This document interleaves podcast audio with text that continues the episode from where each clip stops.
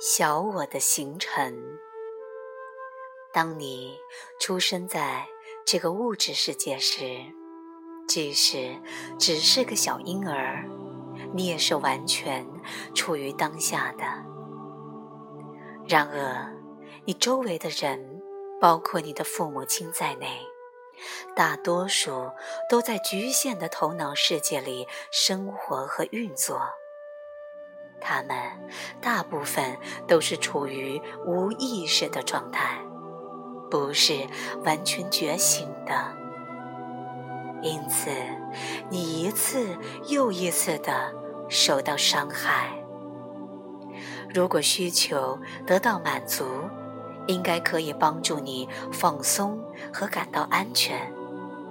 但你的种种需要都无法被满足。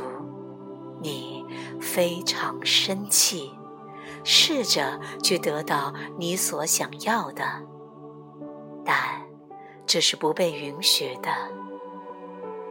这些对你而言实在太沉重了，于是小我就如此形成了，保护你不去感觉这些痛苦。从本质上来说，小我是你的守护者，监督你内在的经历体验，同时也控制着你和外在世界的关系。小我在你生命中的第一个角色，就是将你所有痛苦的、不愉快的、不安全的感觉。像索取不得、伤心和愤怒等等感受压抑下来。小我的意图是把你被拒绝、被贬低、被孤立的经验降低到最小。为了应付这个无意识的世界，在此无人是完全零在的。他发展出了很多的策略，这个过程持续的进行，你就在内在不断的积累过去，而你也被慢慢的吸入到头脑的世界，跟你父母在多年前的遭遇一样。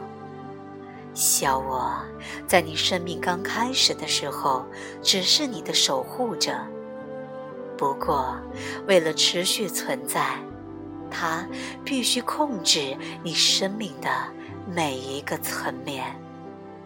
小我只能掌控他所知道的，而他所知道的一切都来自于过去的记忆或未来的幻想。小我从来不知道的一件事，即便现在他也不知道的，就是当下时刻。所以，他拒绝向灵在靠近。为了扮演好守护者的角色，小我必须把你拘留在分裂的世界里。如果你决定要活在当下，他是不允许你留在那儿的。在你长大成人后，小我也会变得强壮老练，而真实的你与小我之间的分别就会变得越来越模糊不清。一段时间之后，小我以为他就是你。而游戏规则也从保护你，变成保护他自己和他在你生命中的角色。